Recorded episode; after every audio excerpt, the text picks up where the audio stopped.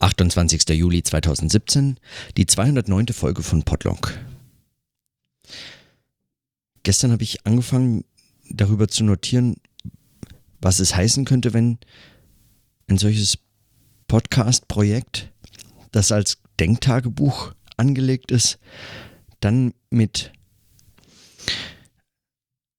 so eigentlich all diese Arbeit und all dieses Denken irgendwie unterbrechendem Leben konfrontiert ist und dann so Dinge geschehen, die einem wie aus der Hand genommen scheinen, beziehungsweise das natürlich überhaupt nicht sind, weil man muss die ja selbst tun und man folgt den Ereignissen irgendwie auch, man vollzieht sie mit, man denkt darüber nach, man plant, man organisiert, man wirft wieder über den Haufen und es fügt sich so eins an das andere, mehr oder weniger lose verbunden oder verflochten in irgendwelchen Abhängigkeiten. Auch das habe ich gestern kurz begonnen zu erwähnen.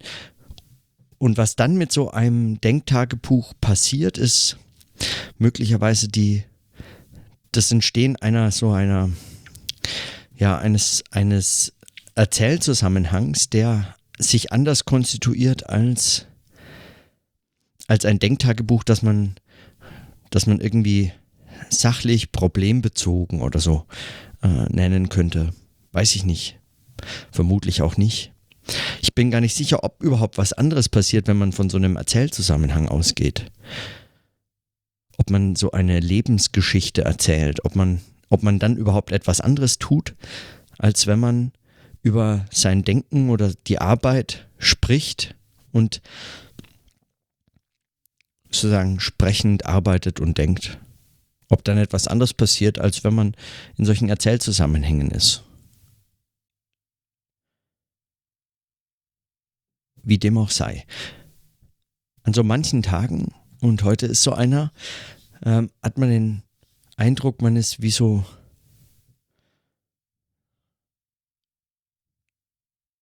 out of sync oder so mit dem Tag, mit dem, was so vor sich geht. Die Ereignisse scheinen entweder einem davonzulaufen und man hinkt so hinterher, man versucht sie irgendwie einzufangen oder man ist ihnen irgendwie voraus und man fühlt sich immer so zwei, drei Schritte vor dem, vor dem, vor dem eigenen, vor dem eigenen Leben herlaufend, äh, ohne zu wissen, sozusagen, ob da fester Grund drunter ist ob das überhaupt das ist, was man gerade macht.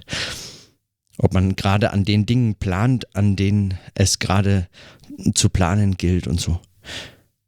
Und ich merke, wie, wie das unter anderem dadurch unterstützt wird, dass, dass man sich sozusagen auch auf so eine Stelle vorbereitet, die noch nicht angetreten ist, aber in allen möglichen Fragen, so Organisationsfragen, ähm, um die man sich kümmern muss, schon so, so antizipiert werden muss, dass es eigentlich praktisch keinen Unterschied mehr macht, ob man die Stelle schon angetreten hat oder nicht, ob da jetzt noch ein paar Tage hin sind oder nicht.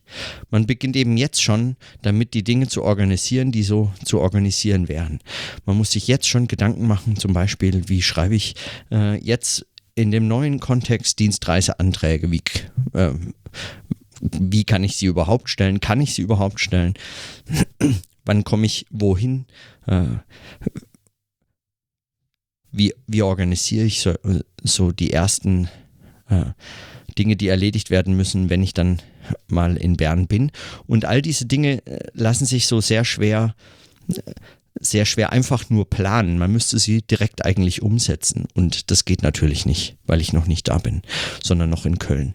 Und zugleich ist Köln momentan für mich bestimmt dadurch, dass ich alles Mögliche so noch erledigen muss und ähm, mich mit Freunden treffe und so die Gelegenheiten auch nutze, noch äh, hier ähm, einfach äh, sagen meine letzten Tage hier so ein bisschen auch auf die Stadt hin anzupassen so auf das, was sich um sich, um einen rum so geschieht.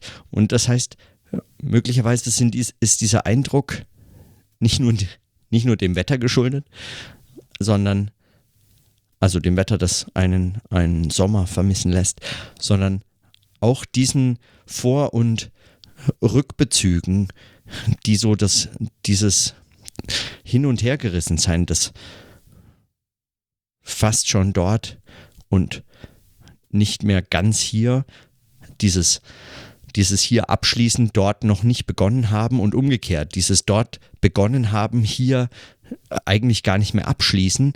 So dieses, dieses Hin- und Hergerissensein zwischen diesen zwei Städten, Wohnorten und so weiter. Eine Wohnung zu haben in Bern, die leer steht, mein Zimmer dort leer steht, für das ich aber schon zumindest Miete zahle und so. Wo ich noch nicht gemeldet bin, aber äh, immerhin alle anderen Formalitäten schon erledigt habe.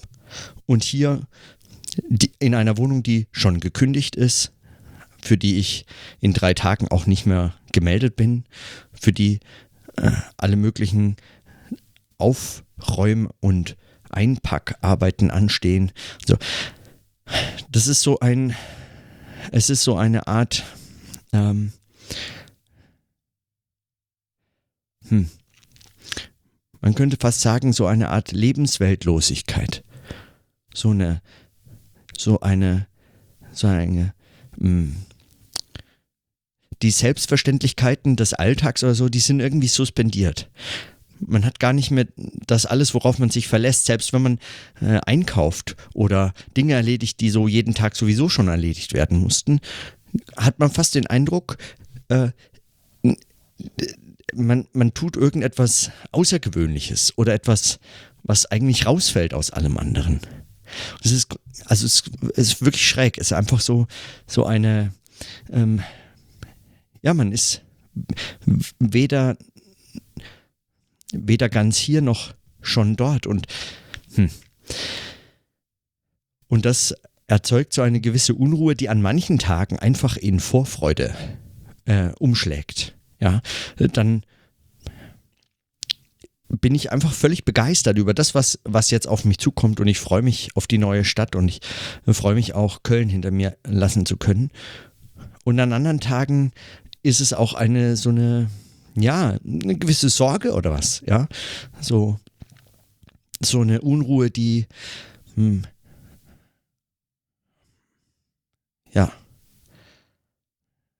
eine Unruhe, zu der man sich gern auch wieder so einen, einen kurzen, eine kurze Schlaufe in eine Beruhigung oder so, Selbstberuhigung äh, wünscht. Und hm, weil sich die Ereignisse so überstürzen, äh, ist man immer so leicht drüber über so einem, würde ich sagen, einem normalen Rhythmus und einem äh, und sagen auch einem Haushalten mit seinen eigenen Kräften. Also es ist so ein bisschen, bisschen zu viel an einem Tag, jeden Tag. Und das jetzt eben schon so ein paar Wochen. Und es hört vermutlich jetzt auch nicht auf, weil die Woche, die kommende jetzt komplett voll ist. Und erst ab dem 7. bin ich wieder hier und dann, äh, und dann weiß ich, stehen die Umzüge an. Und zwar ähm, diese also es sind in dem Fall schon einfach groß, große, große Organisationsaufwand, der betrieben werden muss und hm. und das zu antizipieren, ohne wirklich schon was erledigen zu können. Ich kann noch nicht mal eigentlich so richtig meine Dinge in Kisten packen, weil dann müsste ich jetzt noch mehrere Wochen in diesen Kistenbergen äh, wohnen und die Unruhe würde wachsen. Man würde sie gerne wegräumen, äh, äh woanders hinfahren, direkt loslegen. Und, und es ist alles in so, in so einem Spannungsmoment gehalten. Und, und das meine ich mit diesen Erzählzusammenhängen, die, die praktisch vorgegeben sind, die irgendwie in diesem, in dieser, in diesem Leben sich selbst eigentlich schon so als Erzählzusammenhänge und Spannungsbögen darstellen. Hm diese Lebensweltlosigkeit, wenn man Lebenswelt als das sagen selbstverständlich den, den Selbstverständlichkeitszusammenhang äh, beschreibt, bedeutet zugleich auch eine eben wie so eine Art Überforderung mit mit bestimmten Beobachtungsmöglichkeiten. Eben zum Beispiel ganz alltägliche äh, Vorgänge, die plötzlich beobachtbar werden und nicht nur beobachtbar im Sinne einer Möglichkeit, sondern sie drängen sich nahezu auf. Und dann, und dann entsteht daraus eben eine solche Unruhe und, äh, und, ähm, und Spannung.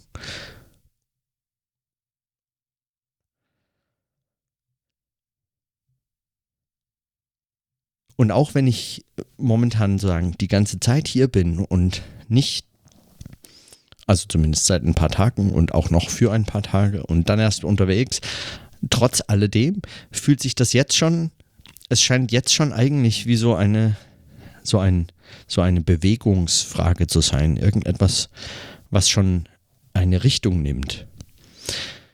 Also umziehen an sich ist ja schon etwas quasi, was mit einer Richtungnahme verbunden ist. Es hat ein Ziel und ein Datum, das ist noch nicht fest, aber so. Und man ist in diesem eigenen Erzählzusammenhang sowohl Erzähler als auch Handelnder und hat in beiden Hinsicht, also in beiden Rollen eigentlich keine Ahnung, was der jeweils andere, äh, die andere Rolle für einen noch so vorhält. Das ist wirklich schräg. Man hat so den Eindruck, man ist der, man ist der Spieler seines eigenen Plots und zugleich der Autor für diesen Spieler und jeweils ist die aktive, ist diese, diese aktive Rolle, beziehungsweise die, auch die wissende Rolle, der jeweils andere. Ich frage mich auch, ob das nicht für Denken und Sprechen selbst auch immer wieder eigentlich gilt. Ob man nicht zum Beispiel denkt, indem man Also wenn man sprechend denkt, indem man denkt, indem man spricht, indem man es ausspricht und in dem Moment, in dem man es ausspricht, hört man, was, was gedacht wird und, und ist zugleich immer in eigentlich der Position, die gerade das nicht tut, worum es geht. Oder so? Und das macht möglich, also ich meine, weiß ich nicht, vielleicht ist das auch nur so, wie, wie ich ähm, Selbstgespräche in dem Zusammenhang gelernt oder eben praktiziert habe. Ob das einen Unterschied macht, weiß ich nicht. Lernen und praktizieren in dem Zusammenhang. Aber aber es scheint mir, es scheint mir das eigentlich überhaupt der Umstand, der vorausgesetzt werden muss, damit ein Selbstgespräch auch ein Gespräch ist. Auch ein, auch ein Wechsel von Perspektiven, das dann sowas wie Kritik ermöglicht und hm.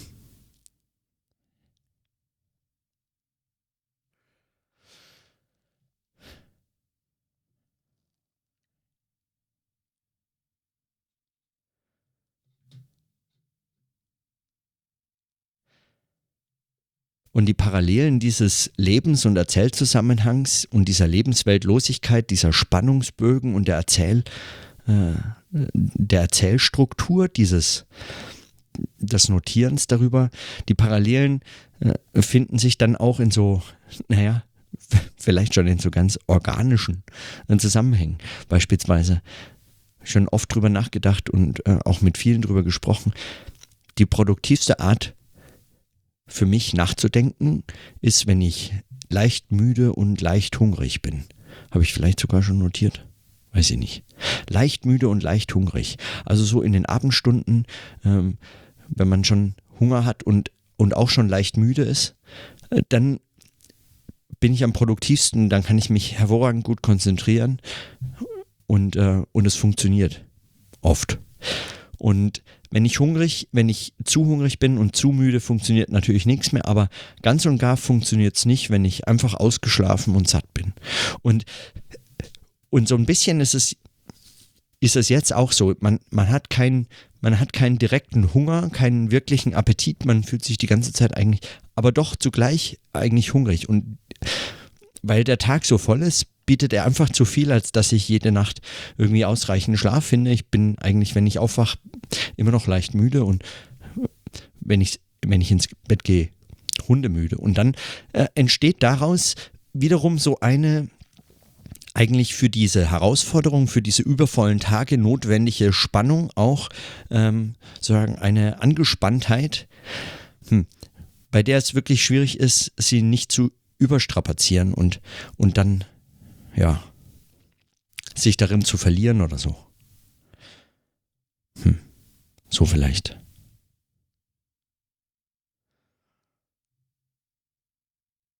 Also diese Erzählstrukturen, diese Lebensweltlosigkeit und dann, wobei ich weiß gar nicht, ob das stimmt, aber ich nenne es jetzt einfach Lebensweltlosigkeit. Und dann dieses Potlock als, als hm, Befestigung dieser losen Ereignisse und Erlebnisse. So vielleicht. Mal schauen. Nachdem der Tag heute noch sehr voll ist, schließe ich einfach jetzt meine äh, Notizen und äh, schau mal, was mir der morgige Tag bringt. Und in diesem Sinne, bis morgen.